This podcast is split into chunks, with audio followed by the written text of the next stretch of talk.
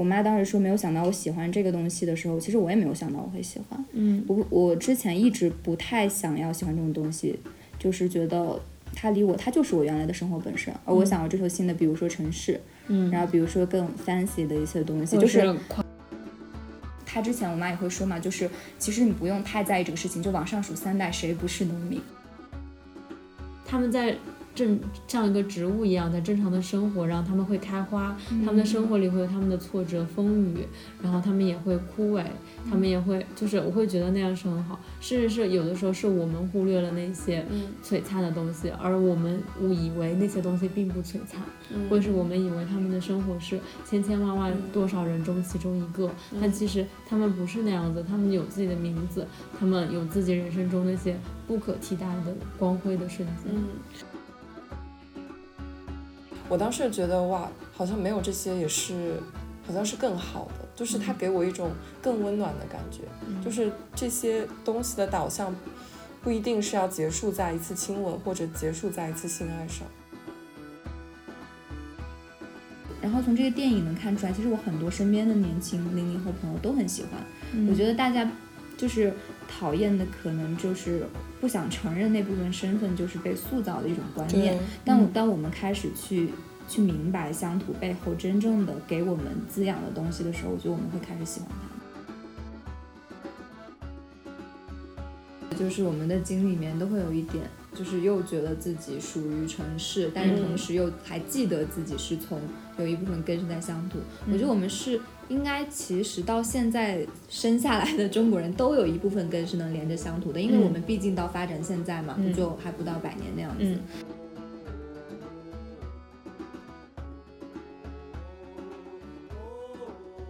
Hello，大家好，欢迎收听气泡 Bubble 第十三期。然后这一期呢有点特别，其实我们想聊一下一个电影，就是现在院线还在放映的电影，叫做《引入尘烟》。我知道有很多朋友都因为这个电影的排片非常的少而很容易忽略这个电影，然后我们也推荐大家去看一下这个电影。然后我们会涉及到剧透，所以如果呃还没有看过这个电影的话，可以浅听一下，然后也可以选择呃看完这个电影之后再来收听这一期节目。然后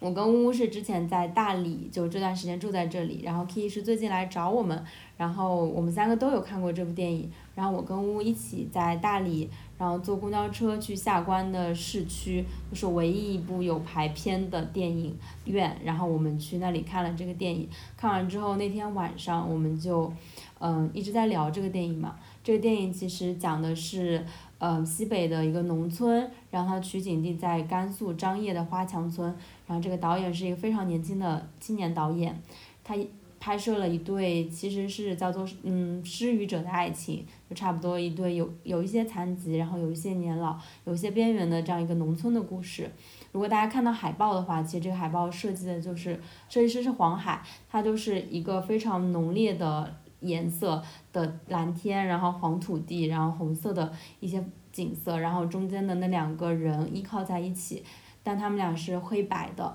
这张照片其实就给我和那个呜呜有很大的冲击力，对，所以我们当时就对这个电影特别的感兴趣，也加上呃不是不合时宜和我们的朋友就是千之的编辑 Sharon，像我们就是认真的推荐了这个，我们就去看这个电影。对，然后当我们看完这个电影，回到就是久久没有办法就是平复。那天晚上我和乌在聊天，然后这也是我们为什么想做这期节目的原因，就是乌把这这期这部电影，嗯、推荐给了他的妈妈，然后他妈妈看了这个电影之后，就非常惊讶的说，原来他竟然会喜欢这个电影，因为他就是一个大家看来就是零零后，可能距离乡土真的非常的遥远，但是我们就是他妈妈特别惊讶。然后我跟乌乌那天晚上也聊了挺久的，然后当时乌乌就说，其实乡土距离零零后并不像我们想象中那样遥远，然后这也是我们这一期的主题，就是关关于这一个，然后我们会聊一聊我们对于这个电影的感受，以及我们自身成长的经验，以及就是围绕这个主题来讲讲为什么我们觉得这个电影跟我们的嗯距离很近。对，然后我们首先先介绍一下那个我们今天的嘉宾，就是乌乌，嗯，他是中传的广播电视编导和翻译的呃双学位，对，然后嗯，他之后也要去 First 的呃志愿者，然后我们欢迎，谢谢谢谢，哇，非常非常感谢晨晨可以邀请我来做这期节目。呃，当时群里面一些比较厉害的老师推荐我们去看这部电影，当然我自己也是抱着比较高的一个期望，但是非常大家就是可以确定的是，就一定去看，它不会就是低于你的期待，就是尽管你抱着很高期望去看，它还是会让你打破一些你之前对于乡土电影的一些看法。嗯。嗯，然后还有就是 Kiki，我们最近嗯气泡 bubble 在大理的一个小分队，终于可以在大理可以线下的录节目了，对。嗯，呃，我当时是因为 CC 向我推荐了这部电影，他就在群聊里面说他哭了很久，然后我就准备了三张纸巾就去电影院看了，对，然后嗯，这其实。那个电影刚开始的时候我就开始哭了，就是从那个小小的窗户里面，他在扬那个沙土，然后包括看漫天的飞雪，然后他们在那里坐着讲甘肃的地方话，我当时就是会感觉莫名其妙的被触动，然后当时就一直在流眼泪。但是呢，我当时看的时候，旁边有一对非常吵闹的情侣，他们就全程，呃，就当主要是那个女生就是全程在评价这部电影，然后以及在学他们讲甘肃话，这个就是我觉得有点不太好吧，就是他们一直在，他一直在学，然后我就到一半的时候，虽然我很努力的控制自己，但是他真的有点影响到我观影的那个情绪了，对。所以到最后可能就稍微有点抽离，但是整体上我觉得我还是非常喜欢这部电影的，然后也会非常呃推荐它给我的所有的朋友，嗯嗯嗯。我记得那个乌就是我跟他一起看的嘛，然后乌就是，啊全程在哭，然后乌还给我递纸巾，但是我其实我发现我其实哭不太出来，就是我刚开始看到就是刚刚 Kiki 讲的那个影像，就是在前面五分钟的时候，它有一个甘肃的雪景，就那个雪景其实也是我没见过，那个雪就是很静静静的，然后簌簌的在下，然后那个农村就是一个驴，然后一个男人，然后就站在那里，然后就包括有一个他在门内。就他们其实是一开始这男主角和女主角相相相亲的那种感觉，然后就是要搭伙过日子那种第一次见面，然后那男主角就在房间里面，然后他就坐在那里，然后吃东西，然后那个那个海清演的那个角色桂英，她就是在外面跟那个驴站在一起，就是那个内外的那一幅构图的那个景象，就给我留下了，就是我感觉自己难以呼吸，就是会有一种很窒息的感觉，就感觉这个景就是美到的是你不应该就是呼吸，就是那种感觉，然后后来慢慢慢慢。那就是会觉得整个观影过程里就是会觉得很美，就是很多影像上非常美，就是影像镜头语言上面的美，还有它色彩构图各方面都特别美，就很适合你在大荧幕上看。然后另外一种就是可能因为我自己的原因，就是我我最近不是很能哭得出来，所以我就而且影像表达非常克制，它也不太属于我哭的那种节奏，就是人哭还是有一些点的那种，然后它就是给你一种很克制，但是很心痛，就是。真真的是心在痛的那种那种心痛，然后就感觉这是我第一次有这样的观影体验，就觉得自己很心痛，然后就有一种很大的悲伤，就整个把你笼罩在这个影院里的那种感觉。嗯，而且那个片场人并不是特别多，其实是一个非常安静的厅，就那个影院也是一个，就是感觉像是我当时写说像是，嗯，小初中的时候要去家乡那边的小小的那种影院，然后回来还要写影评的那种那种那种。少年宫旁边的那种县城的影城。对，就给你一种一直都给你一种很那种很很那种的感受。然后我觉得整个电影就是我会非常希望，而且我觉得它。很有一种诗的节奏，是我很喜欢的，很平静，但是有暗流涌动的那种，又同时有很多诗意和小浪漫的点。对，我觉得包括我们那次观影过程，对于我来说都像影片的一部分，因为咱们是坐着公交车晃了一个多小时，走了十五公里过去的嘛。嗯。然后就完全有融入到那种县城的生活里面，然后而且就是现在这种节奏的时代，你很难就是这样子期待着。然后什么事情都不做，去等待，就放空了一个小时，然后再去就掏干你自己去看一部电影，那个感受是特别好的。而且回来路上你几乎都没有说话，因为你说你很心痛嘛。嗯嗯。就我看完那个电影的三十分钟，我都是很恍惚的，我就是没有办法从那个中间缓过来，我就是始终会想起来一些那种里面。的瞬间，或者是其他的东西，然后就是给我的朋友们在推荐，我不知道说什么，我就说我哭不出来的时候我就心痛，然后我哭得出来的时候我就觉得哭出来很就很悲伤，就很深的悲伤的那种感觉，嗯，然后 Kiki 也可以讲一下，那我们那我们就分别分享一下，就电影里面我们最就是感动感动的一些瞬间吧。嗯嗯，对我来说，其实主要是最近我也不知道，可能是太久没有放松了吧，嗯尤其是在上海，就是憋了那么久的时间，我就是特别希望和小动物接触，甚至我最近有一次在做梦的时候，都是在和像在一个大草大草地上，然后和小狗啊、小羊这些小动物在一起，嗯，然后当时那个电影里面那头驴就是会特别的触动我，就尤其而且是因因为主角，嗯、男主角女主角他们，呃，海清演的那个角色对那个男主角动容的那个时候，也是他在看到那个老，呃，他是叫老四，对老对四老四就是在那么怎么说呢，善良的对待那头驴的时候，对对对，嗯他是在那个时间可以说是爱上他的，嗯或者说就至少是说觉得自己可以，呃，把自己托付给他的。对，就是因为在那个之前他们很少说话，其实。对对，而且电影里还有一个点，就是他们的生活在变好的时候，他们家里也出现了很多动物，嗯比如说小鸡，然后他们开始养猪这些。嗯对，我觉得就是动物的加入，就是一种，我觉得我我现在觉得动物的生命是一种和人不一样的，它没有人人性之间那些不确定的东西，就是你对动物好，动物就会对对你好，对你喂它吃的，它就会过来蹭蹭你。嗯，对，是一种非常朴实的，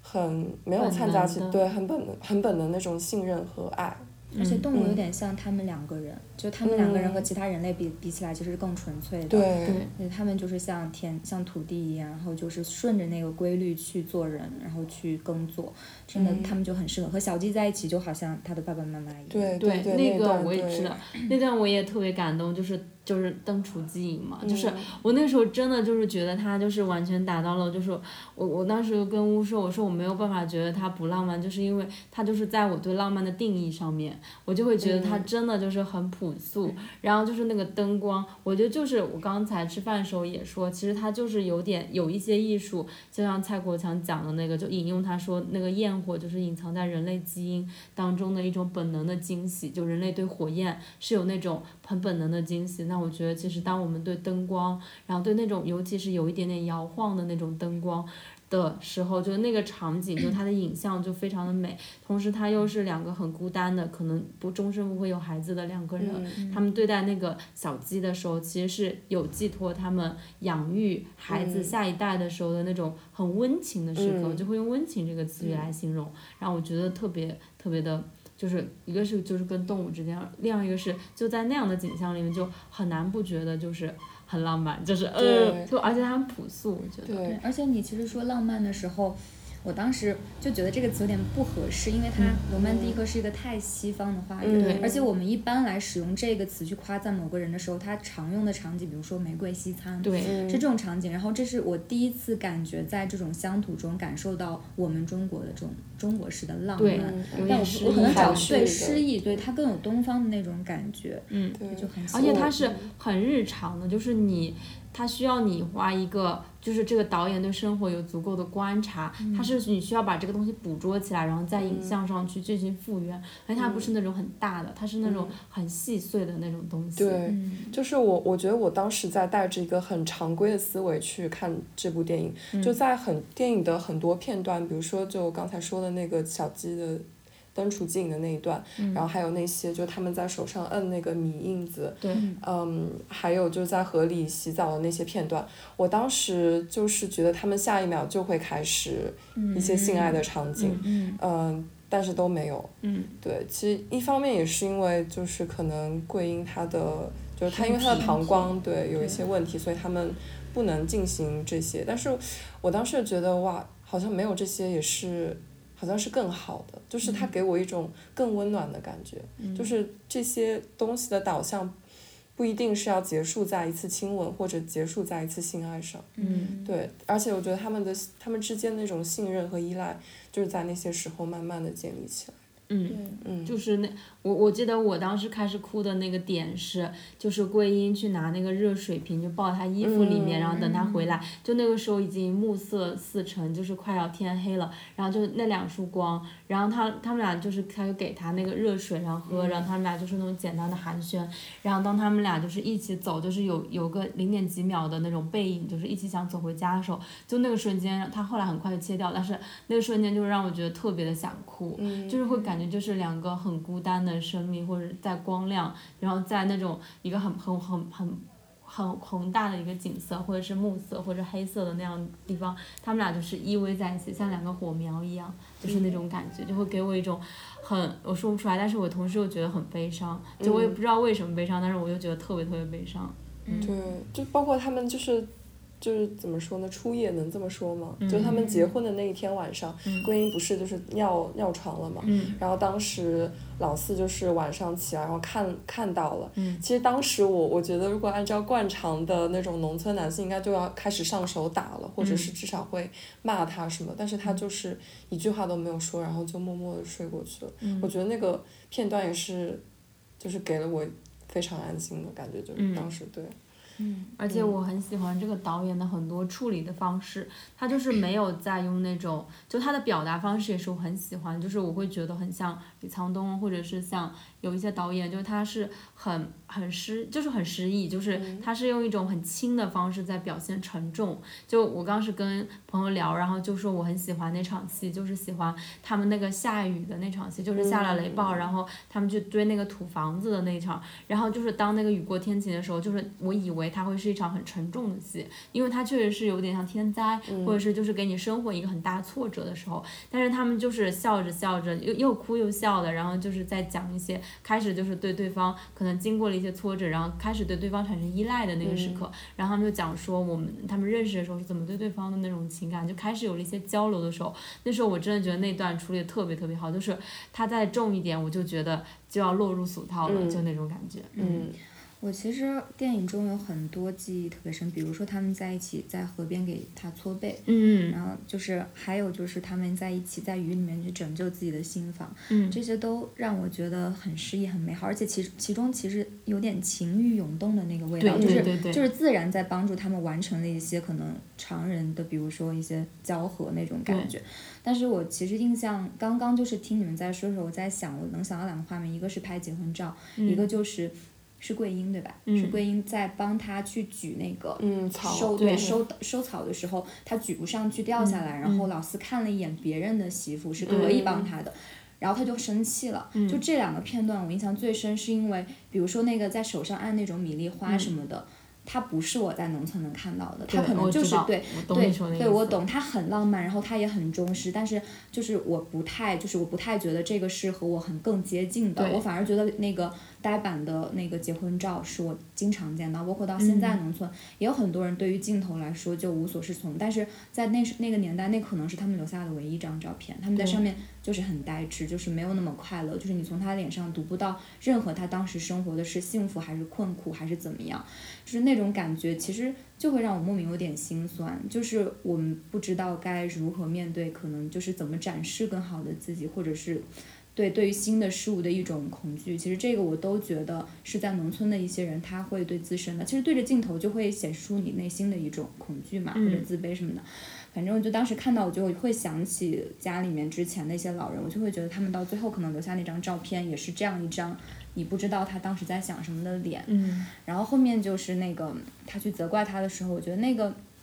就是很真实的一部分因为他他们两个虽然是互相。就算救赎吧，但是他也是一个人。他但凡是一个人，他确实是会对这个桂英，他会产生一些情绪，但之前完全没有。我其实是很担心，我就像一个在弦上走的人一样，我真的很担心那个有一天断掉。我说怎么会有这么好的人？当他有那样一个情绪了之后，我就知道他真对他爆发之后，但他还是会那样做人。他就是一个会为别人献血，然后呢会去把自己的房子重新翻修，然后去就是去娶了这个妻子就对他负责，是这样一个人。但他也有情绪，我觉得这种就是很真实，就是真的是能过日子的这样的生活，而不是纯粹的失意。这个男人会对生活中的一切包容好，这样。对，就其实有挺多人批评他，就是说农村的男人就是应该就更打打女生，就是那样农村就是确实是确实是这样，但是我也见过，就是，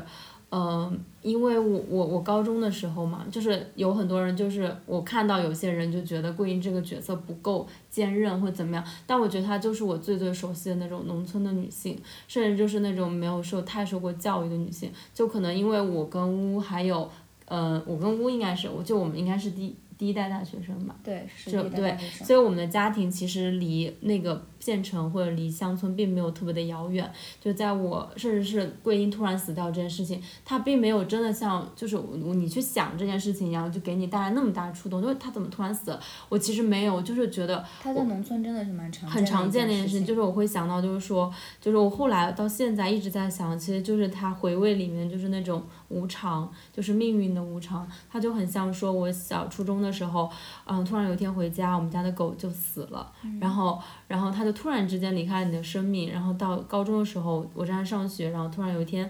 突然就是有一有一年寒潮，就是我高二那一年突然寒潮，然后回家，然后我爸妈就跟我说，我大妈妈就是进 ICU 了，她就在看别人打麻将的时候突然中风了，然后变成了一个植物人，然后我就要在另一年过年的时候去应对已经变成了植物人，然后头发也被剃成寸头的他，就是我其实非常的陌生，但是你对他那个东西的接受度并不像你想象中那么难以接受。然后等又到了那一年春过了那个冬天之后，那年春天就好像一切都好起来之后，然后我大妈妈就突然过世了，然后我回家可能就是需要参加她的葬礼这种，然后我觉得就是她就是一个，嗯，我大妈就是因为她有糖尿病嘛，所以其实你现在回想，觉得很多，比如说她中风也是 make sense 的，但是她就是一个农村的女人，然后她就是突然之间就会死掉了。然后我当时就是我在看这个电影的时候，我没有对她有对这件就这个她死的这件事情有特别大的那个点，就是或反应的点，就是我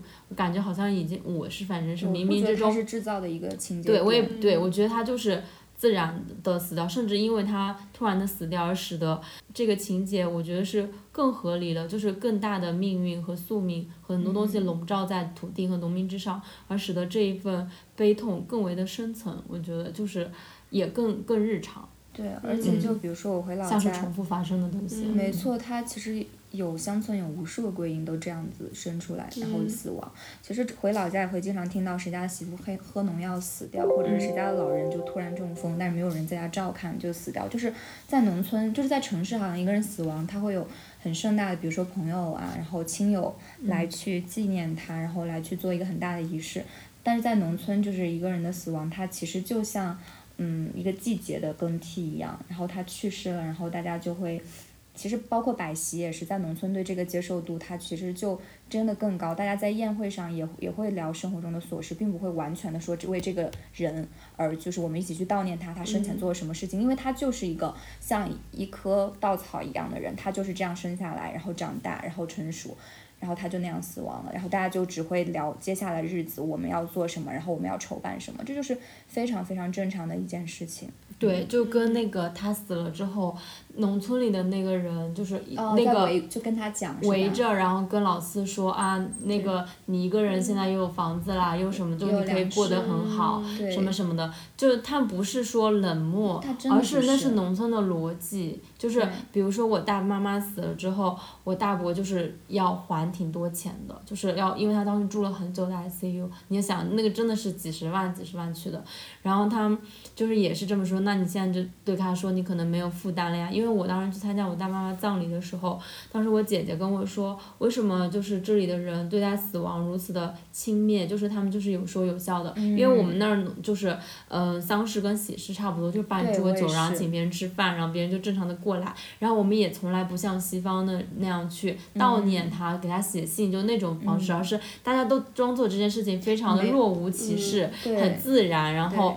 就那样子，然后当时我大妈妈她的亲戚过来的时候，也是用同样的话术在劝我大伯，然后就说啊、我大妈反正过去了，然后你之后也不会就是再一直欠钱，因为她要照顾她，也不能去上班什么的，就是说你等于说你负担轻了嘛，她不是一个冷漠，就对我来说，她是非常农村的逻辑，所以当时当导演说这点的时候，我其实就是非常非常认同，我觉得他们对待生命的方式，就是就是那个电影里所展示的那种样子。他们他们是真正的在过生命，而不是说为了爱就是宁死的那种感觉，并不是。就是他们就是很朴实的，我我和这个人也是要好好的过日子，但是我作为一个人，就是我更重要的就是我作为一个人，然后那个村里面也会这么想嘛，就是你是作为人要活下去这件事情更重要，嗯，对我觉得是很朴实的一个逻辑，并不应该去用一种更高的觉得爱情之上那种去批判它，对，嗯，然后我觉得就像我们讲说为什么就是看这个电影的时候，其实。嗯，挺多人的想象里面，就像他乌他妈妈对他的想象力是，因为他跟着他爸爸妈妈已经就是搬去了现，有点像搬去了市区这样子。对我其实从记事开始的时候，就是已经是在城市长大的。嗯，我其实是没有没有在农村就是和同龄孩子相处过的那种经验嘛，然后一直呃，但是我其实是能很很清楚感觉到的。呃，因为我爸妈的努力，所以我和我同阶层的孩子，我是后来有了解到，他们的父母基本上是从爷爷奶奶那代就在城市，所以他们爷爷奶奶基本上就是那种写在写作的工作或者当教师，其实其实是差别很大的。虽然就比如说，就是有有一个很通俗说，我们在学校看起来都差不多，但回了家看到父母，你就知道家庭的差距。就是很感谢我爸妈，因为他们自己的念书，然后努力工作。直接把我其实是带上了一个平台的，和我在一起那些孩子们，他们家里面是父母，其实我其实是和他们父母是同一种感觉，你知道吗？就是对，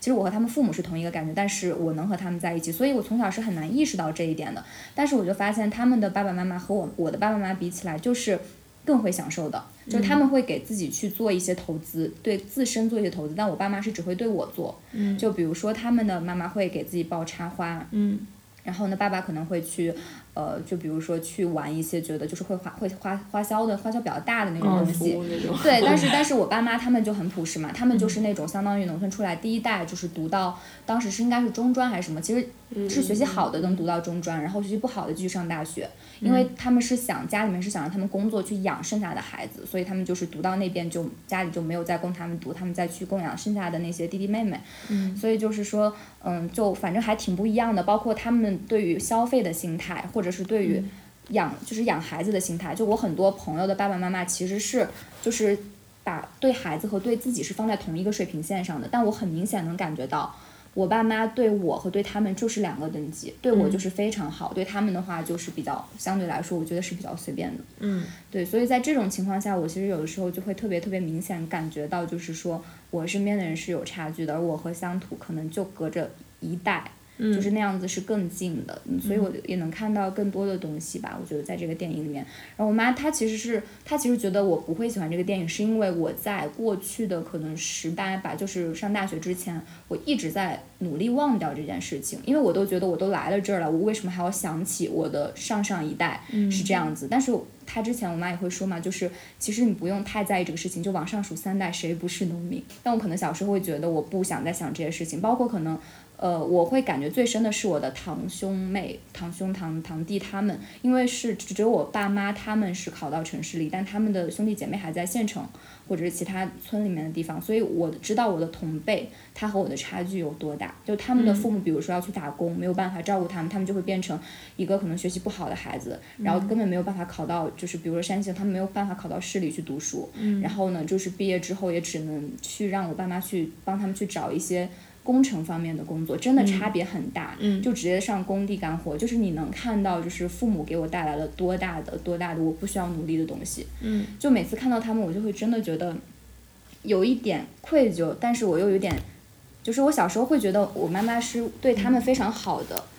然后。有时候小的时候我会说，就是我好想我好想让你做我的姑姑，因为因为因为他对那些孩子真的特别好，他每次见他们会给他买好多东西，但我妈不会特别给我买东西。然后有一次他会跟我说，那你你想想我每年会见他们几次，就是他们现在生活是什么样子，而你是什么样子。他说如果真的是你姑姑，你不会是现在这个样子的生活。就从这种方面，我就能特别特别的感觉到吧，反正就是这种瞬间的时候，我就会。嗯，我就会再重新想起，所以我很很感谢这个导演。我觉得，嗯，就是我妈当时说没有想到我喜欢这个东西的时候，其实我也没有想到我会喜欢。嗯，我我之前一直不太想要喜欢这种东西，就是觉得它离我，它就是我原来的生活本身。而我想要追求新的，比如说城市，嗯，然后比如说更 fancy 的一些东西，就是跨文化，对跨文化的东西。我对我不仅是想逃出，我之前其实很不喜欢说。就是我是山西省的人，因为我不是很想承认这个身份，就是因为你很难去找到一个。我之前说过一句话，就是还蛮狠的，就是我没有我对这个地方没有身份认同感，嗯，就是我从来不觉得，是，嗯，对我从来不觉得，因为为什么？因为我小时候是非常非常喜欢艺术的一个人，但是山西省它就是相当于它是经济没有发展起来，所以它文化跟不上，嗯，所以我就会一直在否认我作为就是山西省这个身份，包括它在全国的一些可能。在省份里面，对印象他也不是很深，他在文化上面发展的很弱。我就说我可能，我说可能我生在这里，但是我觉得我对他的文化认同完全没有，因为他的文化发展的太落后了。我想学任何东西，我都要学别的省，甚至是我去了大学，我觉得我能接触到更好的东西。但是就是看这部电影的时候，我发现就是和我同样的人，就是比如说贾樟柯导演，他就是能在县城里面，就是我看他的东西，我就会知道我自己所拥有的东西是有。多少特别特别美的，而我其实也能感受到艺术性的东西，只是我之前不想看它，我没有发现。包括看这个导演，我就会觉得，其实山西省一直没有这样的人，不是我一直不喜欢他，就是因为没有这样的人去把它呈现出来，就是他这样的诗意，然后他这样的乡土的美，我觉得他是需要有人发现的。对，而且他不能说我全部的接受他，但是看了这部电影，至少我知道我其实内心中是有一部分，因为我从他而生出来，我一定是会喜欢他的。嗯，是这样就是会有一点，我们当时聊到说，就是对自己的那种确认，对，就对你未来的自己确认，其实就是我们当时讲说，其实是有向内探索的一个过过程，就是你很多学习或者是向外，就是去张望或者仰望，或者是攫取一些东西的时候，其实那个东西不是来源你自身，你需要花一些时间去把它消化，然后成为自己。但是当我们就是回头去看自己过去的时候，就是我当时讲说，就看我自己童年的时候，我也会就我发现我就是在疫情。的时候，就隔离的时候，我当时有写过朋友圈，我就说，呃，其实我在上海的那四年，我就是很少想起自己童年的事情，就我几乎像规避自己的童年一样，因为我童年真的非常。上海也是吸引你的，比较更吸引你。嗯，就是。我不知道，我对上海也有比较复杂情绪，但是我知道我对我童年是因为它里面有真的挺多，就是包括当时 Kiki 想念信，我都不愿意念，就是我因为它里面就是有有一期，就是关于写自己过去的事情，就是我不愿意回想两年前两年之前的我，然后包括是我在。就是我高中事情我都不怎么想，然后我当时毕业时候填那个初中，我想不起我初中认一个老师的名字。就是我因为人的记忆其实是会有逃避性的，就是但是当我那一次就是突然想起了自己的童年，然后我就。想起当时是因为一种情绪治愈力吧，我记得当时因为 K 跟我打电话，然后我就发现我真的就是在某些治愈，就是情绪治愈能力上面，真的就是突然发现自己在这个方面真的很擅长，就我很擅长治愈自己的情绪，就是我发现，然后我就会想起小时候很多瞬间，就小时候很很悲伤、很破碎，然后非常的甚至贫穷和匮乏，就是围绕在我身边的时候。就是甚至有些委屈的时候，我其实有很多就是一个人走在路上。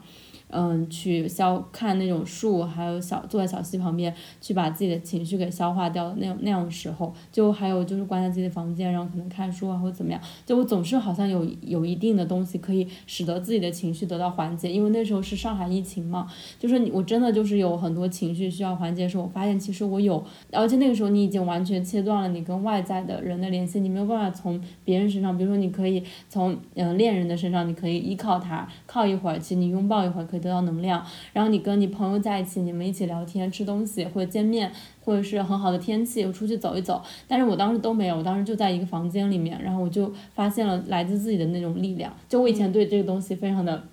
不屑，我当时就是觉得，就是向内探索这句话就是挺。挺那个什么，因为有点悬，有点悬，就是很虚，甚至。但是当我在回看我自己童年的时候，我真的就是发现了一些原原本本的来自我自己的力量。然后我发现这些力量是，就是你当你回头看的时候，你才会发现那个东西非常的宝贵。所以我当时在看那个电影的时候，就我在那之前其实没有特别强烈的想要纹身的冲动。然后我当时也跟朋友说，我可能唯一去纹身的就是可能等我奶奶过世了，我会想要以一种纪念她的方式去纹一个纹身。就是因为我有一个朋友，他是在他的手臂上面呃纹了一朵牵牛花，用十字绣的那种方式那种纹。然后他说是因为他外婆过世了，然后他就跟小时候跟他外婆一起长大，所以想纹一个这个。然后我当时当我碰到他的时候，我发现就是这是我唯一可能去纹身的理由了。嗯，对，因为我真的就还挺喜欢比较原生的东西、自然的东西。然后我当时在看这个电影的时候，非常强烈的就是那种电影里面的，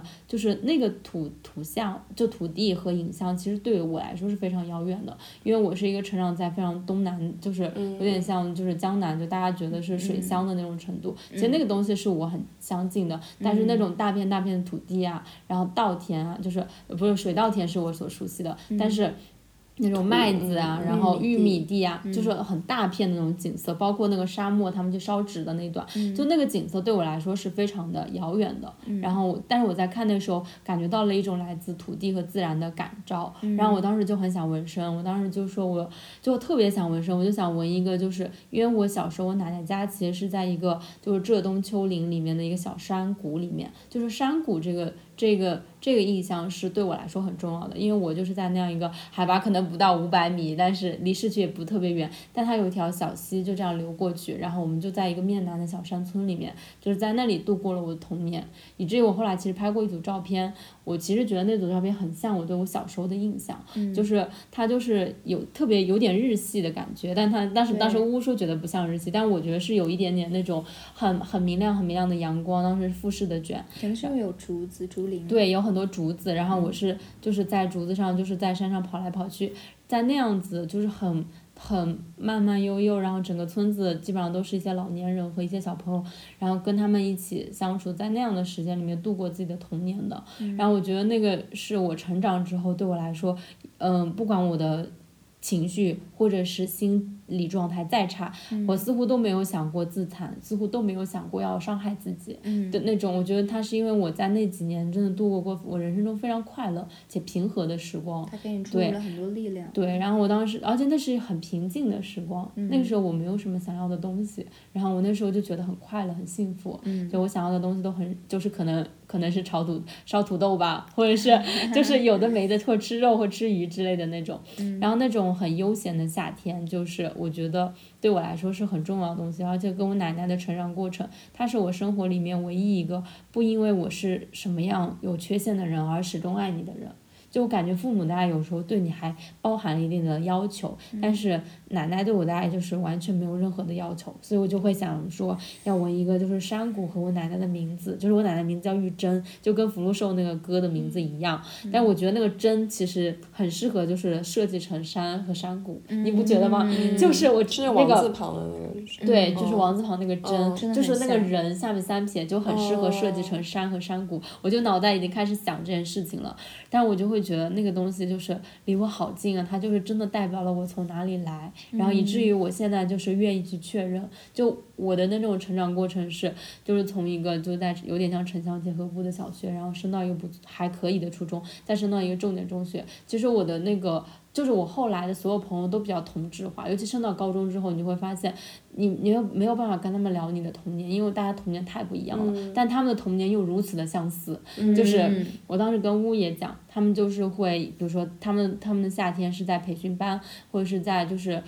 大部分都是在培训班和自己一个人在家里度过，但是我童年不是那样度过的，然后我没有办法跟他们进行交流，或者是我曾经的我会以此感到非常的，就觉得自己可能自卑吧，就是青春期的那种自卑或者怎么样，就觉得没有那么确认从前的自己。我现在就是没有那种感觉，我觉得那就是我人生中很珍贵、很珍贵的记忆，而且是与人就是不同的，就是当你。对丰盛和匮乏的定义发生了一些改变之后，你就会发现你看待事情的角度也发生了变化。就是，但我觉得那个东西是一种对我来说是向内的探索，它更确认了我是谁，然后确认了我确实是跟某些东西有更强的连接。就比如说，我不会对我自己做一些事情感到很意外，我会觉得。哦，其实我的本性里是这样的。就我最近其实半年里一直在想的是，就是当我在说我要顺应自己的本性生活的时候，我的本性是什么？我其实一直在想我的本性什么，然后我就会在想我自己童年的自己，就我当时跟乌说，我说我小学就是一个暑假作业会留到最后几天做的人，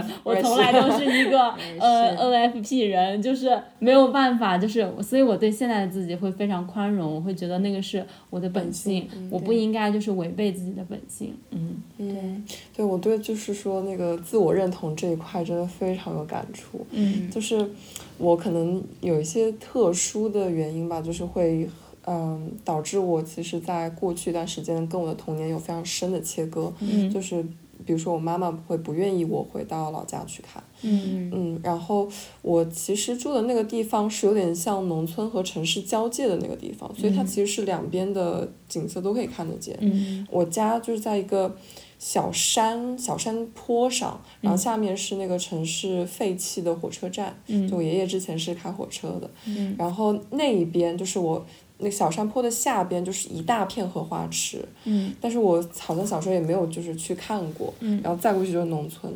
然后呢，另一边下来火车就废弃的火车站，他们就用那块地用来种东西，然后其实就是，嗯，能看到很多农作物，然后就再过去就是城市了，嗯，然后我们小学的那个下也是旁边有一个下沉的一块草地，然后我小时候就是上学最喜欢做的事情就是，呃。那个时候我们好像还没有那种，就是，或者是当时爷爷奶奶也不会给我买那种每日鲜，那个叫什么来着？每日优先。每每日先那个。就是水果汁嘛，然后我妈每次来江西就会给我带，然后我就拿这个瓶子装满水，然后跑那个草地里面去和泥，然后把那个泥涂在大石头上，然后再把花放在上面，然后等它干了之后就是一个很漂亮的东西，这是我小时候最喜欢做的事情。我小时候还喜欢做一个事情，就是把咪咪虾条里面，它不是有时候会送那个一毛钱嘛，然后我就把它。埋在地里，我就是想着我有什么时候会去把它挖出来，或者它会长出来一些什么东西。对，其实就是，我觉得那个时候真的是非常亲近土地的，对，非常亲近自然的。虽然那时候好像没有什么小动物，但是在上海生活的时候，我印象很深刻是，就是我小学三年级来的嘛，然后当时老师或者同学非常津津乐道的一件事情就是，我们班上有个同学的爸爸妈妈是在菜市场。嗯，就是他们说这件事情，就会让你感觉哇，他是一个出身很低贱的人。嗯，他爸爸妈妈是在菜市场工作，他要在菜市场学习什么的。嗯。但是，其实想想，他并不是一个，他可能在城市是一个大家好像会看不起的工作，但在农村的话，好像就是一个还不错的工作对对，他其实是把这些东西种出来，然后运到城市里面去卖，这样一个角色吧。嗯。对，就包括。电影里面有有一个片段是，呃，桂英把那个馒头掉到地下了，然后他说这个不要，哦，不对，是老四掉了，对对对，对，然后桂英就说他不要，对，就是让他不要嫌那个土脏，我，那个时候就是也很触动我，就让我觉得，嗯，是这样的。然后我一直以来就是很多年来好像都觉得，在城市里你东西掉到地上就是不能吃，就脏了，对，但其实那个。土地是不脏的，对对，然后和对和土地接触工作的人也是不脏的，嗯，对，就是让我有很深的感触。对我小时候其实就是会呃。寒暑假时候会到老家嘛，我们那边是窑洞，就估计你们应该都见蛮少的。就是它完全就是像桂英和老四他们那样，就是土从土拔地而起的。对，它甚至都不是把弄垒成砖砖块那样，它就很神奇的一个构造，它就是一个拱形，然后冬暖夏凉的。然后也是我姥爷可能在结婚的时候，可能叫上一些人，他们亲自去把那个房子搭起来，然后也会有罗棚，对吧？罗和驴子，然后会养。门前会圈一块地，然后有鸡有鸡仔，其实就是那，就是就是刚刚 Kiki 不是说他没有印象中没有太多动物嘛？其实我小时候回去是有非常非常多动物的，就是在应该是在八岁之前吧，一直都是有很很丰富的动物，然后到后面就是当。各各个子女就想要把姥姥去带离这个带离农村，去到县城，然后就要城市的时候，那些动物就一点一点消失，就是慢慢的把骡子送人，然后鸡可能一个一个卖掉，这然后当就反正刚刚突然想到这个动物的这个点，我就觉得也是挺难过的吧。就会就会想到，就好，其实他他就像那个家的一部分，然后我们在分离老人他的过去，我们试图在用城市的一些东西吸引他，在否认他那些东西是有价值的，比如说家里面经常会有子女会说。就是你干嘛守着那个破房子？嗯就是你干嘛去养那些东西就主要是他辛苦。其实很多人的用意是觉得，因为你一个是我姥爷姥爷过世之后，他又要去养鸡，然后嗯养骡子，而且他在家就会想种地，他不种地也要帮他在村里面的子女去收成。嗯就是我们会希望他工作量少一点，但是其实对于他来说，那些东西是他的生活的一部分。嗯对，然后我就在觉得，就是这个东西，我们永远在低估它的价值。对，我觉得就是我我我们家就是跟你们家一样，但是我们家就是没有强迫我奶奶就是搬来市区，嗯。就因为她确实因为她不是很有文化了已经，然后她也没有办法真的就是融入城市生活，她智能机也不会使用，嗯然后她就只能待在那个，但是那个村子你也可以感觉到那个村子在凋敝，就是越来越多的老年人可能过世了，会被家里人带接去那个，她没有像我小时候那么热闹，甚至小时候还有那个村子还有个小卖部，就是会下去买菜，就去下面的那个呃镇子上面买菜，然后就是运到这儿，然后大家可以在那里买菜。那时候这个城村子还是有挺多常住人口的，但是现在每年回去就是越来越少，越来越少。然后我奶奶那也是养鸡嘛，但是她她就是那种，比如说她生病了，她要来就是市区，然后我爸爸反正接进来，但她可能待没两天她就回去，她就说鸡等有人要去喂吧，或者怎么不能总是麻烦别人邻居或者怎么其他人去喂那种。然后，但我我我觉得我跟你的那个感受就是跟其实跟这个电影有关系，就是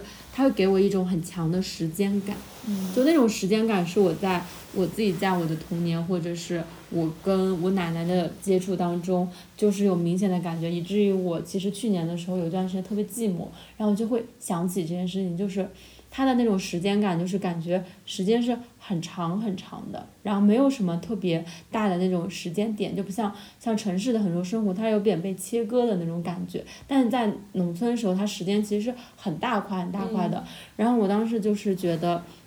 就人，我当时特别寂寞，在城市里面，觉得当时朋友也不在身边，当时也失恋了，然后我就是一个人去看戏，然后回来路上我就突然就是觉得，就是觉得人，我好像就是站走在时间里面，就我不是走在城市的街道上，我觉得我走在时间里面，然后我不知道就是我到底就是在哪个位置的那种感觉，然后我就会突然之间那天我就说。嗯，我就想到我奶奶，我就说，因为我奶奶她我爷爷挺早过世的，然后她就是我每年回去就是有一个场景，就是我跟我奶奶，然后在太阳快没有落山之前，大概五点多我们就吃饭，然后吃完饭距离太阳落山其实还有一段时间，我们就会把那种竹子编的椅子，那种竹的那种椅子，就搬到院子里面，然后我们我们家那个院子是坐在那里，就是可以看到对面是山，因为我们是南面嘛，然后是一个山谷，然后对面是山嘛，然后我们就坐在那里，然后就跟他一起看那个夕阳落山，就我奶奶就会弄一个蒲扇，然后她并不是特别会讲故事的人，她就是不是很爱说话，我奶奶其实有点任性和小。小脾气在的那种很固执的人，然后我们俩就一直坐着，就是那个画面，就是我们俩就一直坐着，然后也不怎么说话，然后我也坐着，然后就是那时候初中印象特别深了，就是一直坐着看那个太阳下山，然后有一搭没一搭的讲几句，但是如果没有我的时候，就是我奶奶一个人。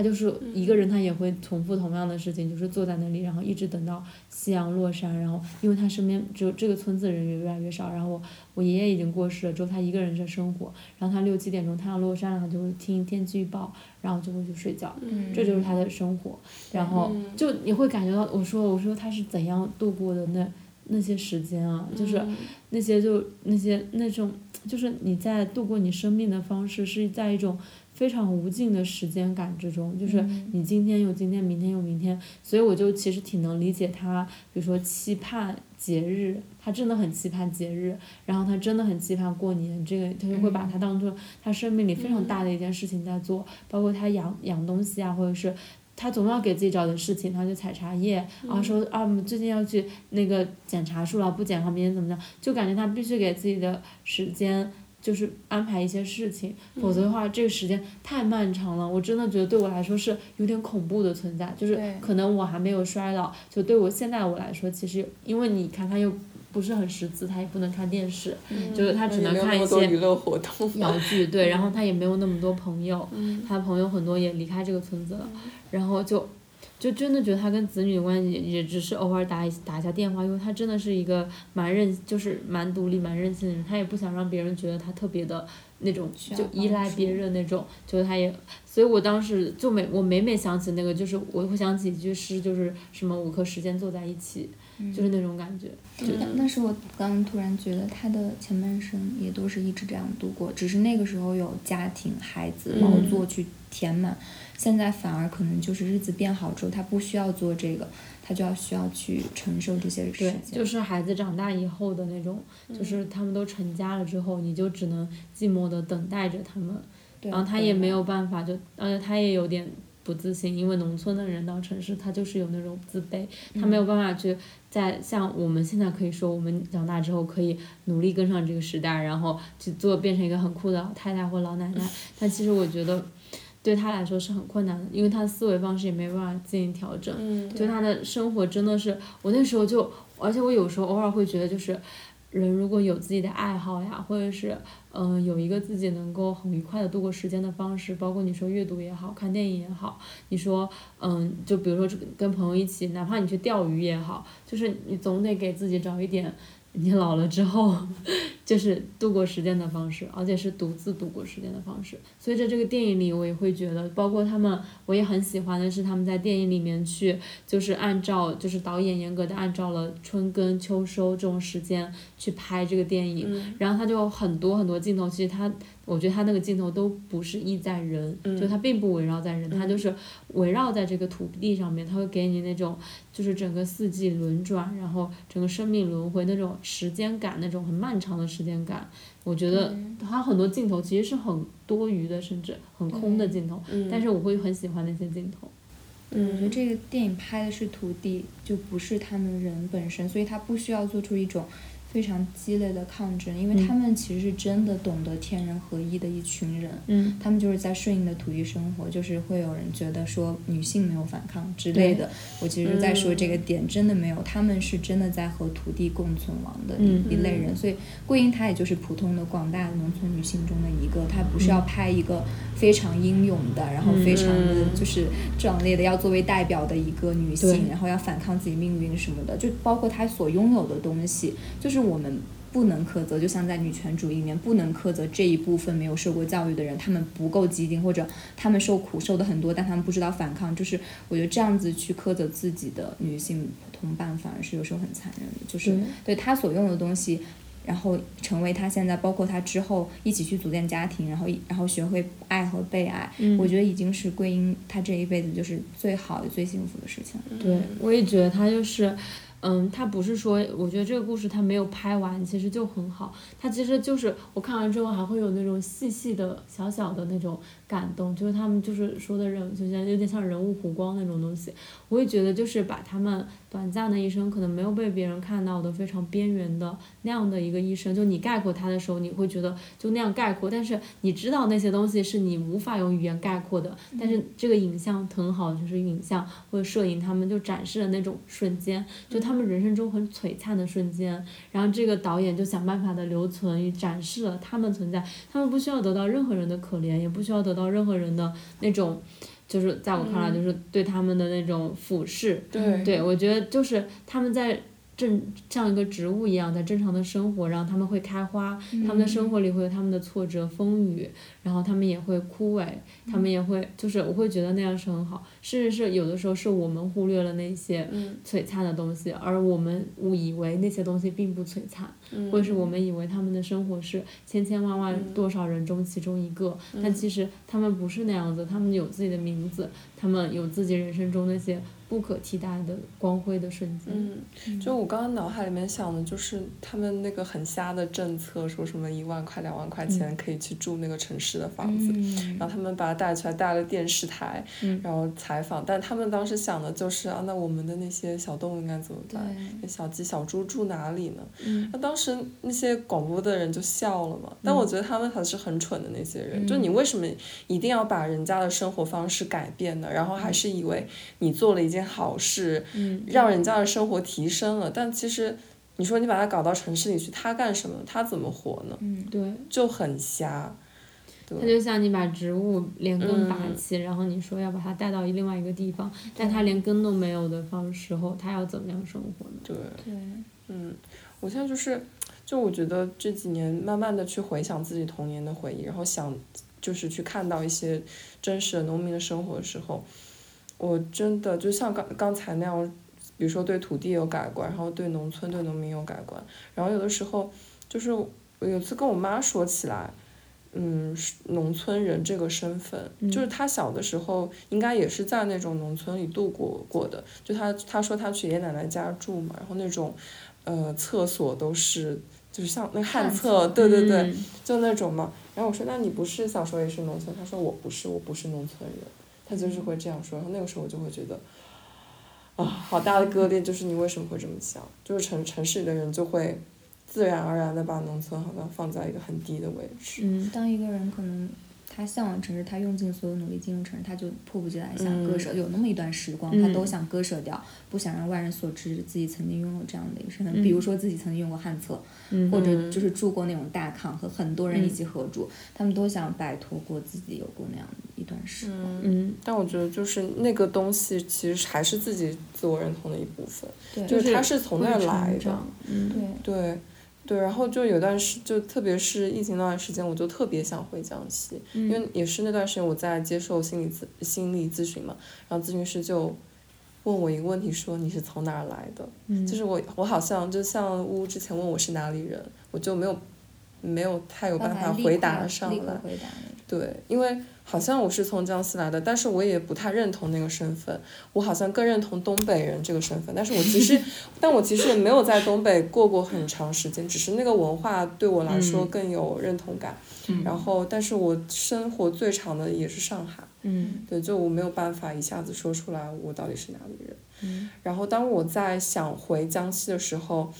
嗯，就那段时间上海疫情很严重嘛，然后我就打了很，就给江西从省到市到区到街道打了很多电话，然后人家就说你户籍不在这里，你回来干什么？然后他们就是在质疑我是去投毒的，对，然后我说我就是想去见见爷爷奶奶，因为那段时间真的是就是心心理上已经受不了了，然后他们就说你不能回来，上海反正一直可以去，你让你爷爷奶奶过去。那他们俩都已经八十岁了，我当时就是，就是觉得怎么可以这么残忍？然后当时就是，反正那个人说了很多狠话，然后就让我觉得有一种被自己的就我我想要承认的故乡狠狠的拒绝那种感觉。然后那段时间我就是在就只能看地图嘛，就发现我小时候生活的那一块已经完全的消失了。嗯，一点回忆都没有办法去。就是我对，如果我要回去的话，我就是只能拍到他城市的那一部分，然后农村的那一部分就完全的失去了。嗯。嗯，然后我就是就有的时候会想，我小时候我们家在一楼嘛，我就坐在那个窗户上，然后就看有的时候会有人提着泔水过去，然后有的时候会有人就是拿荷叶蒸的那些糕点来给我吃，就是非常善良，他也不要求你。回报什么？就看你是个小孩，就给你点东西吃。我小时候在我奶奶家村子也是这样，我就路过别人家，然后他们说你是谁的女儿，就是你就可以说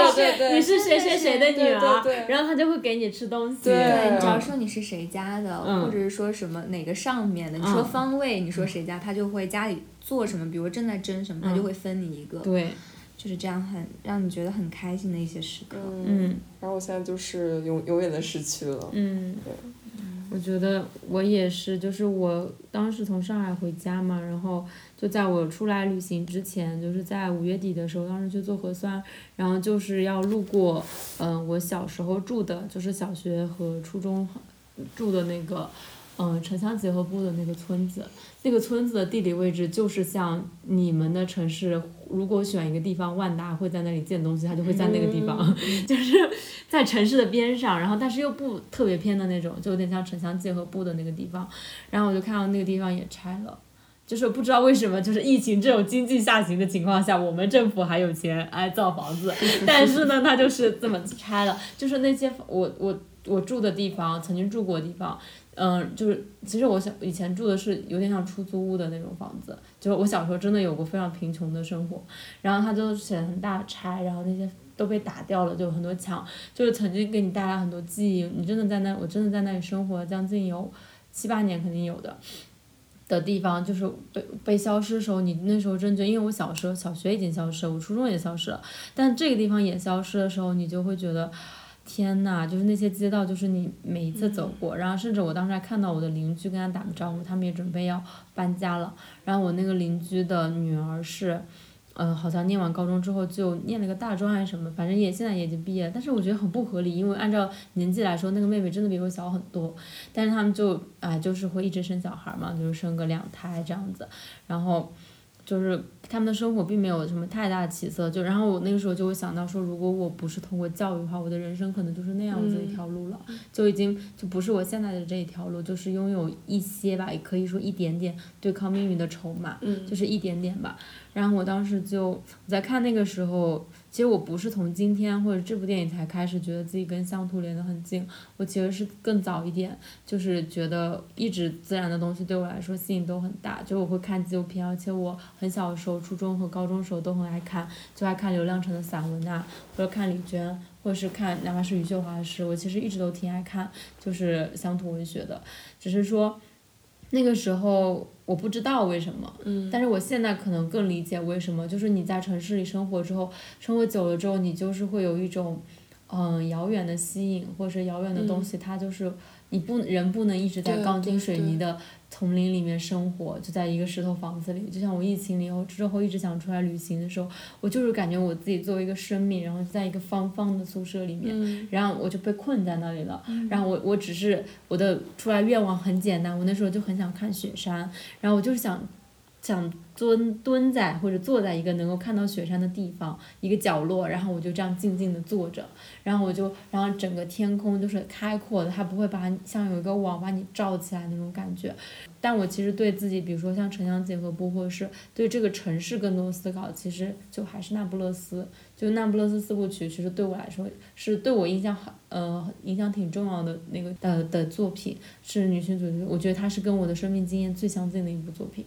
嗯，就是我的生命经历有很多时候，我同时是莉拉，同时是莱努，就是同时是这样这两个女主角。虽然她们是特别就是那样子的一对关系，但是我完全理解了她们的那个生活环境，因为跟中国现实很像嘛，所以我也很能代入，包括她的那个写写的方式和她。这个作者在想，觉得丽拉在思考的事情，也是我一直在思考的事情，所以我就会觉得特别特别特别的贴近。虽然我的时代可能跟他那个时代不太一样，但是我会觉得在那个时候，我其实对，比如说我小时候生活在城乡结合部的这件事情，没有太多的那种觉得他。不，嗯，不，对，不上台面或者怎么样，我反而觉得它里面蕴含了很多东西。我现在甚至在思考是，就是九十年代末到二十世纪初，二十一世纪初，就是零几年这一段时间，其实整个东南沿海，它其实就是外来人口涌入。所以我其实是这次旅行时候才开始讲这个故事，就跟袜子和乌讲的时候，过程里面我才在想这个事情。就它里面也有一个中国的叙事，本土的叙事，它跟那不勒斯是不一样。那不勒斯是有点城市里的工薪，嗯，工商阶。阶级起来的那种状态，但我们其实是那种涌入。然后我再看我的童年的时候，我就会发现，其实我一直都在一种很多省份不同的文化里面成长。就是我是一个杂食动物，我从那个时候就是一个挺杂食的。然后我对很多文化没有很大惊奇，就中国的那种省份的文化，反而有很多亲切。就比如我很小的时候就吃。酸辣粉，嗯，我们那个地方，我甚至分析过，我身边所有的朋友，就是当时的那个小学里面，我们那边的农民工，就是外来务工人员最多的地方，来自就是云贵地区，还有湖南。还有安徽，嗯，其实其他省份都比较少，嗯，后来我就在想，当我去西安的时候，我会觉得好像确实挺多北方的人会流动去北京，嗯，然后在那边广西或者是云南这边会流动去广东那边，东北人到处都是，对，真的，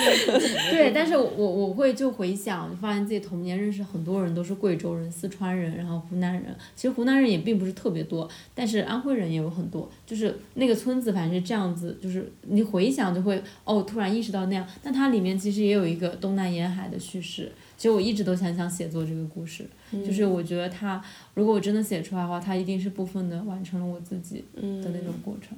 对，它也像一个在找回你的乡土、你的记忆的一个东西。我刚刚其实一直在想，就是我们在否认乡土的时候，我们在否认什么？其实就是一种。之前在就是你说的我们本土叙事发展过程中的一种对立起来的，就城市它是先进的嘛，然后我们对于乡土的其实第一个直观印象就是落后，但它但在刚刚的我们的讲述过程中，其实我们想到的很多都是连接，对吧？就其实这次来大大理，我觉得它并不属于乡村，但但它会给我一种乡土感，就因为我们生活在社区里面，然后大家也是会互相分食东西，然后去线下就主办一个活动，穿拖鞋，拖鞋，然后那种节日很原始的节日，不是火把节，很快也会举办了嘛。我觉得其实这个也可以是我们可以称之为是乡土的东西，并嗯。对。然后从这个电影能看出来，其实我很多身边的年轻零零后朋友都很喜欢。我觉得大家就是讨厌的可能就是不想承认那部分身份就是被塑造的一种观念。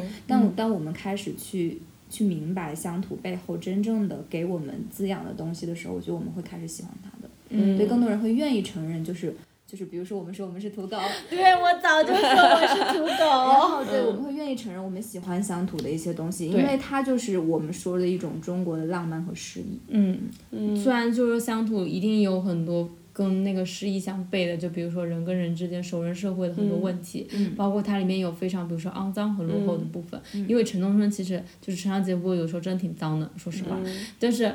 你不可否认，那个也是。但是如果你转换了对美的定义来看，你再去看这个东西，它就是另外一个东西了。嗯，对。然后我觉得刚刚我讲的这个也是，就是包括土狗这个东西。就以前别人问你喜欢什么狗，大家都会好像一定要说出一个很很贵的啊，那种很可爱，就某种某种很特别的狗。但是呢，就当我有一天就是看那个 B 站的那个土狗也很可爱。对，看 B 站的那 个科普视频，他讲其实中国就是本土的犬已经很少了，基本基本上都是串串嘛。就是土狗，然后其实中国的那个中华细犬，就是中华细犬是中国特产的一种一种狗，其他它的名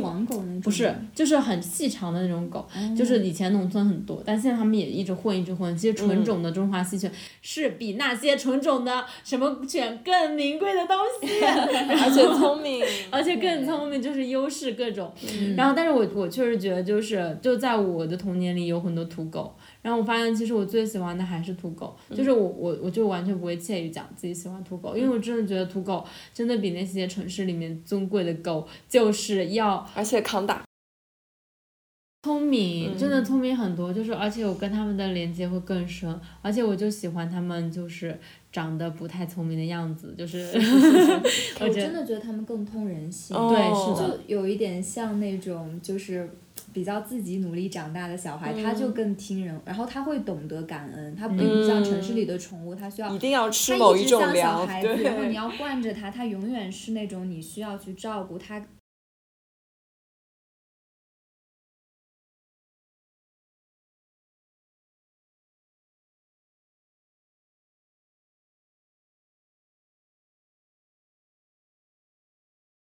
我奶奶，然后一直就是因为她不是挺孤单嘛。其实我们家就是在我奶奶那就一直都有养狗，然后。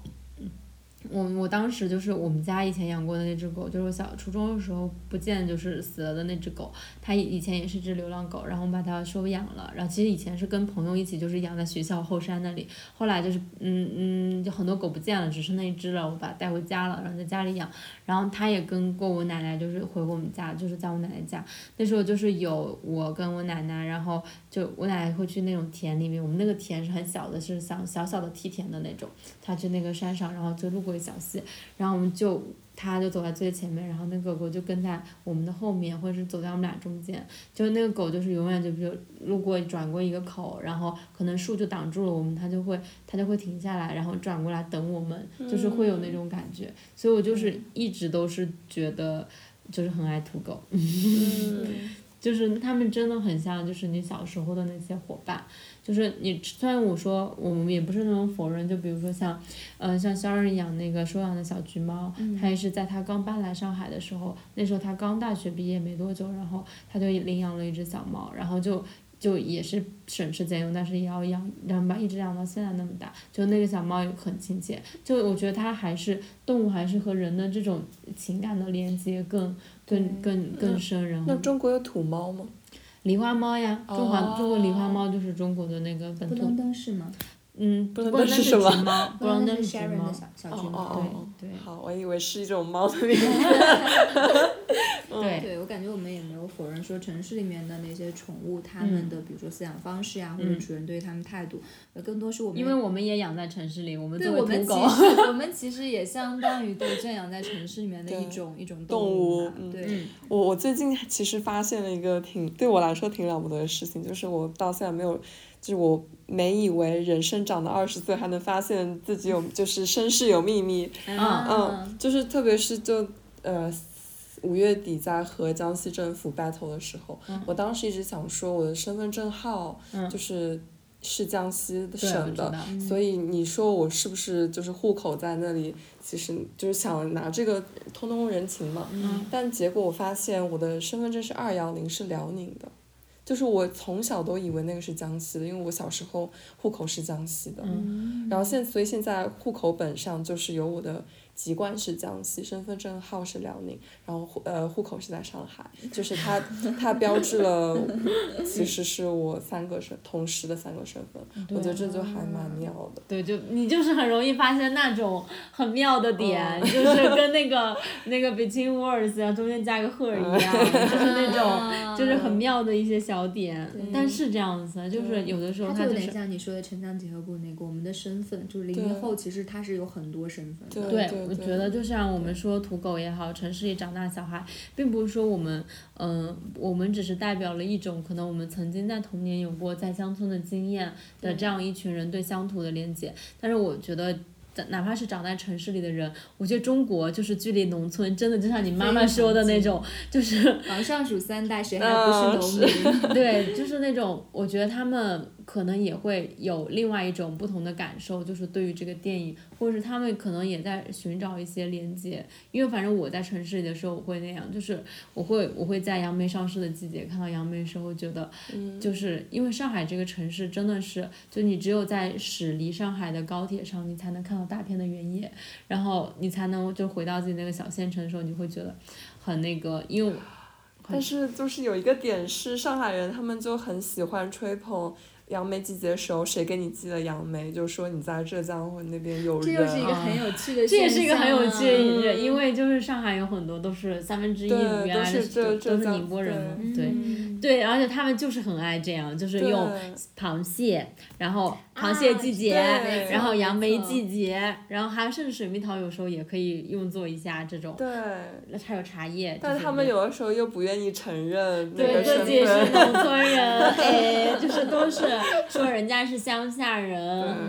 对吧？嗯，但我我其实就是这样的在我在上海也没有什么特别那种身份认同，我的身份认同就是一个边缘人，救命！嗯，我的我的身份就是之前一直很想挤进上海，但是现在现在躺平了。现在也是个边缘人。对我都感觉就是我们的经历里面都会有一点，就是又觉得自己属于城市，但是同时又还记得自己是从有一部分根是在乡土。我觉得我们是应该其实到现在生下来的中国人都有一部分根是能连着乡土的，因为我们毕竟到发展现在嘛，不就还不到百年那样子。嗯就是你要去，你要去，一定要去复合，就是你在那些并不属于你的东西上扎根。比如说，你说在城市，在那些发、发达的东西上，比如说高定或者什么上面，你要非要去寻找，或者是一些很深厚的一些，比如说西方古典的东西，你要去上面找它的根的话，那真的是很虚无缥缈的。就是你去欣赏，就是就像你说的，我们不同的。嗯，生活方式包括思维，你去欣赏那些东西，你一定是不一样的。然后你、你你哪怕再想复合，说我是一个，比如说多么尊贵的或者说家教家教良好的，多么世界公民然后的人，但是你都不能否认，就是我们的历史就是这样子的，你一定是从你的历史生发出来的。嗯，啊，我觉得这才是文化骄傲嘛。对，但其实，但我我反而会在这个里面觉得，就是看到一些我觉得特别女性主义的东西在里面。就是我会觉得，就是就跟我在看到很多女性的这种她们的表达的时候，你的那种亲近性，就是你会觉得男性永远不会懂的那种东西，它就是有点像这样的东西，就是有点像，嗯，你说比如说性别，然后种族，然后我忘了还有一个是什么。宗教吧，可能就这几类东西里面，其实都是这样的。就比如说我今天跟那个 Kiki 讲说，就是比如我去荷兰的话，就是他去荷兰，但是我觉得如果我在云南这边，就是洱海的那个洱字，就是三点水加一个耳朵的耳。但是我觉得如果你用一个英语的词源或者怎么样告诉我，我可能不会很快的理解。但是当时卡卡就说，洱这个字就是天生为洱海而生的那种感觉，就是解释一下。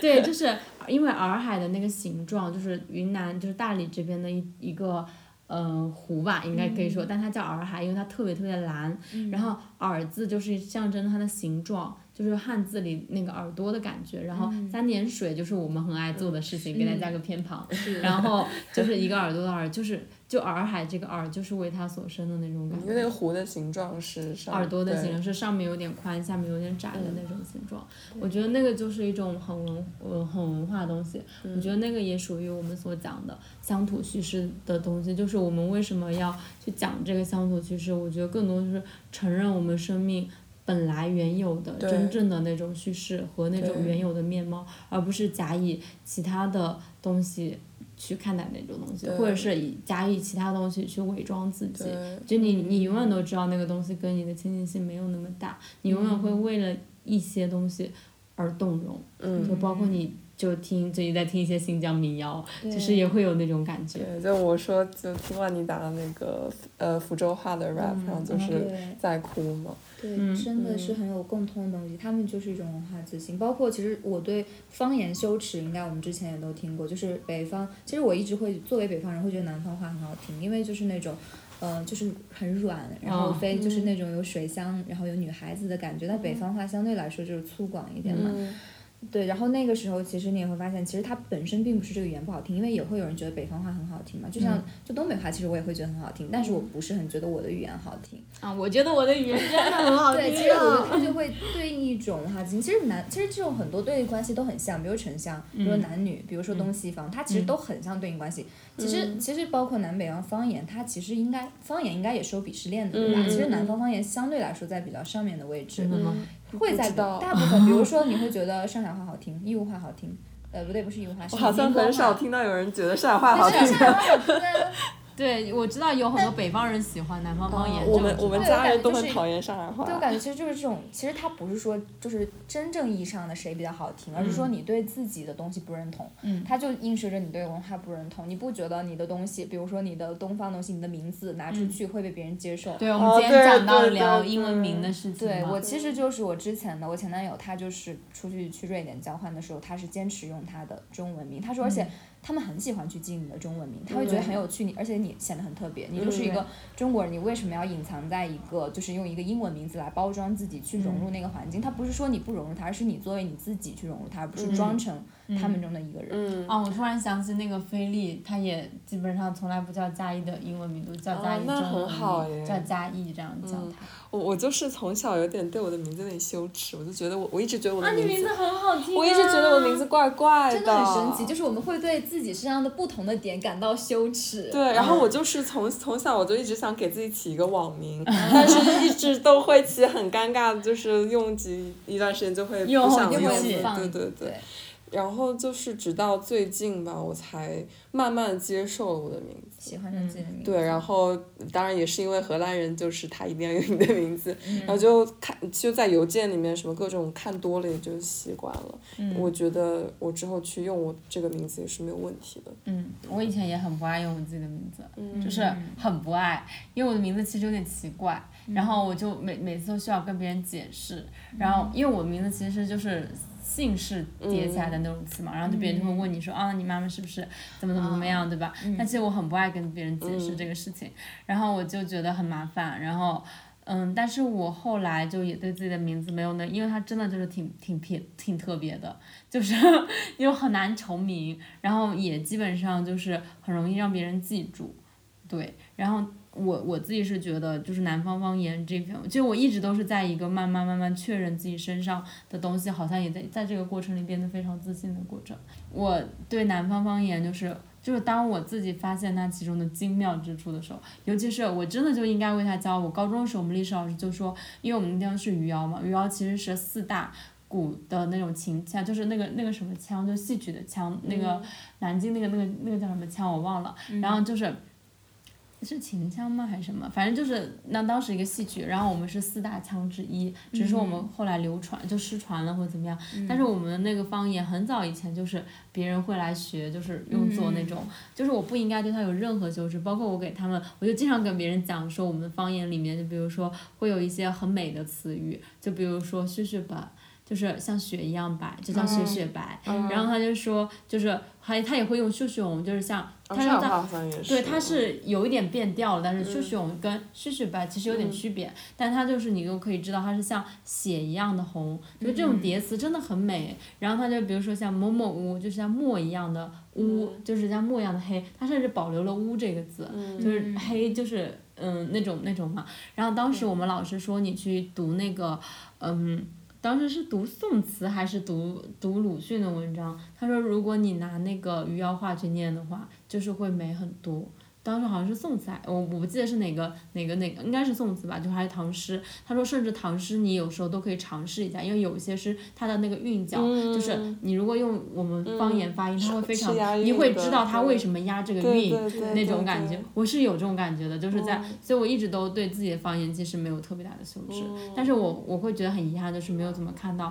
方言的乐队。所以当时就是还朝出来的时候，宁波话乐队的时候，虽然它跟我们就是还是有一点点差距吧，但是我还。还是会觉得很好，就是那种嘣恰恰，就是我们那的发音就我就觉得很美。我以前跟龚毛刚认识的时候，他是台州人，然后我们俩就经常就是进行一些方言的那种比对式的交流，然后就是会觉得很有趣。包括他讲说台州话里面，嗯保嗯保留了很多，就是像他们的小偷叫落扣，就是落扣这个音，就是如果你在南方的语境，你就知道它叫落扣。就落草为寇，就是落寇，就是它很美，它有那种文化上的那种美，而且我们可以很理解，就他跟我讲，我就马上知道他为什么这样。就比如说我去听粤语歌，或者是听闽南话，就是我如果你刚给我听我不懂，但是你如果把字幕打出来，我知道这个字为什么发这个音，我能够理解他为什么这个发音的逻辑，我就会觉得与他更更亲近，更亲近。好美哦！你会说什么家乡话吗？这三个地方。东北话吧，其实我感觉，其实我感觉就是这样一个不，就是不太规范的这样一个比例，就能看出来，作为在场为一个比较明确身份的南方人，你是可以对你的家乡话侃侃而谈的。嗯，比如说我们宿舍，就是这也不算是一个很。就很好的例子吧，我们宿舍六个人，四个南方人，两个北方人，两个北方人基本上只说普通话。我和我是山西人嘛，然后和那个北京人，就是我们就北方这边太容易被同化掉了。嗯，呃，我为什么普通话超标准？就是因为家里面不让我学山西话，其实就是一个。对我江西话也是他们不让我。对吧？他们其实不是特别想让你学这个语言，但是他们想切断你跟他的。对他们可能想让你更城市化一点。对，就是我其实特别羡慕，或者我觉得南方话好听的原因是在。大学我会听到很多川渝口音，我觉得他们对于自己文化非常自信，对他们是真的很自信。对，然后其实闽南那边我感觉会那个话的还挺多，包括宁波、浙江，你们那边语言我觉得很好。是我可能是我是个例吧，因为我以前要跟我奶奶一起生活，就我必须得学会，就是至少我其实会的也不是很多，我三岁就学普通话了，但是我会就是掌握，就所以，我为什么能够知道，就我奶奶可能都不知道这些形容词之间的差距，或者就是你有去研究，对，我会学习这个过程，家一样去研究，对，然后我要学会就是他的这个说话，他跟我在说什么，然后虽然你也有跟他生活里的这个语境在学这个语言嘛，但是我也会有意识的去学这个，比如他他真的会讲一些词语，我从来都。都没有听过，就是那种，包括他是讲灰尘叫叫什么？落座，就落座这个词语，我之前也是，你要跟他生活在一起才知道他在说什么，不然的话你根本就不知道他在说什么东西，我也不知道，就因为他没有办法用用普通话的逻辑去解释，他然后你就必须得就学会这个词语。嗯，然后才能够那样生活下去。嗯，我觉得是因为我，但是我们高中的时候，我会发现，就是有人不会讲。对，然后只有没几个人会讲，就没几个人特别熟练，然后我们就会自封余姚话十级学者。真的。就是，但是你还是在一个南方的环境里面去比较嘛。就是我当时说我宿舍没有说完，是因为那四个南方人全部会说电话，然后他们在打电话的时候就是加密的。嗯。就有他们就开玩笑，我们说他们可以肆无忌惮的评论宿舍里的。的每一个人，然后我和那个北京女生就是就是只能就规规矩矩的去打电话，就一句话也不敢多说，就是我在这儿过得很好嘛，就这样。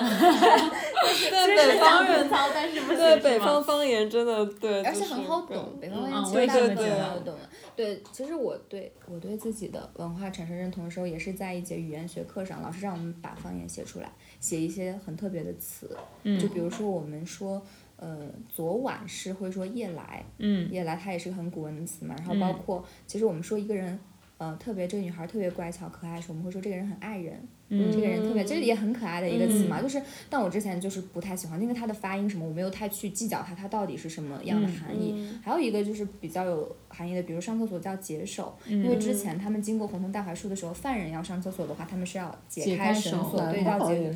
对，就很多这样的古文，其实北方应该有些就也通用，南方应该也有嘛。包括你说你们闽南语，其实就是在去。上这样的课的时候，你去认真的去回头看了你的语言，你去看了你的家乡，那个时候其实也是我很感动，就是去认真想的瞬间，回望和捡拾的动作。对，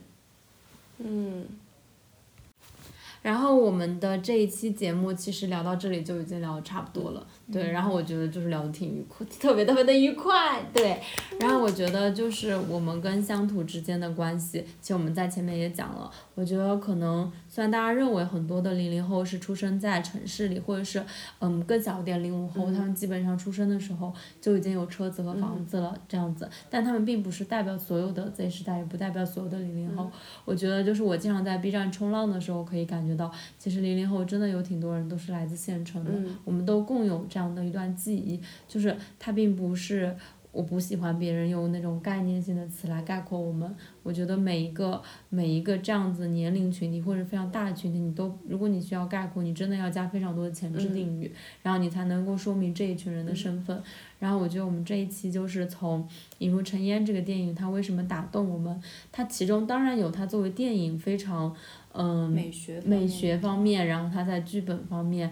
甚至在演员的演技方面，在情节方面各种方面，他有他电影非常好，但他毕竟是一部入围了柏林的电影，好吗？对，一定是有他自己的可取之处，但是他其中背后一定有更深的东西，使得这部电影。与其他同样优秀的电影呢，对对于我们来说，有显得尤为特别，显得尤为珍贵。然后我们想要跟你跟大家分享的是这些记忆。然后感谢大家的收听，然后也希望大家可以在评论区写下，就是说你们对于这个乡土叙事，或者你们自己的童年，